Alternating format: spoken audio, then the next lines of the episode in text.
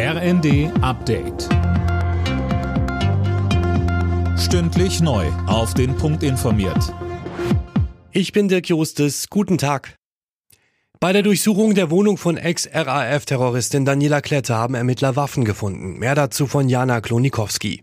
Laut Berliner Polizei wurde unter anderem eine Granate gefunden, die unschädlich gemacht werden musste. Ein weiterer Gegenstand, der nicht näher beschrieben wurde, musste mit spezieller Technik abtransportiert werden.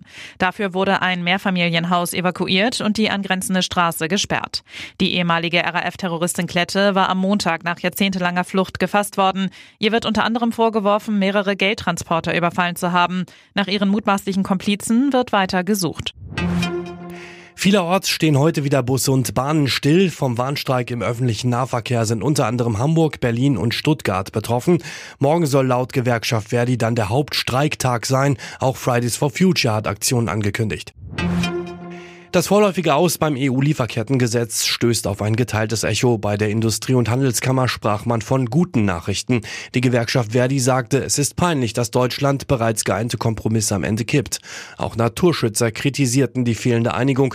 Patrick Rode vom BUND sagt im ersten. Es würde die Natur schützen, weil es einen sorgfältigen Umgang mit unserer Natur zur Folge hätte. Wir würden mit den Klimaschutzplänen dem Klimaschutz einen wesentlichen Schritt näher kommen und es würde weniger Müll im Meer bedeuten. Insofern appellieren wir an alle Beteiligten, hier schnell auf eine gemeinsame Einigung zu kommen.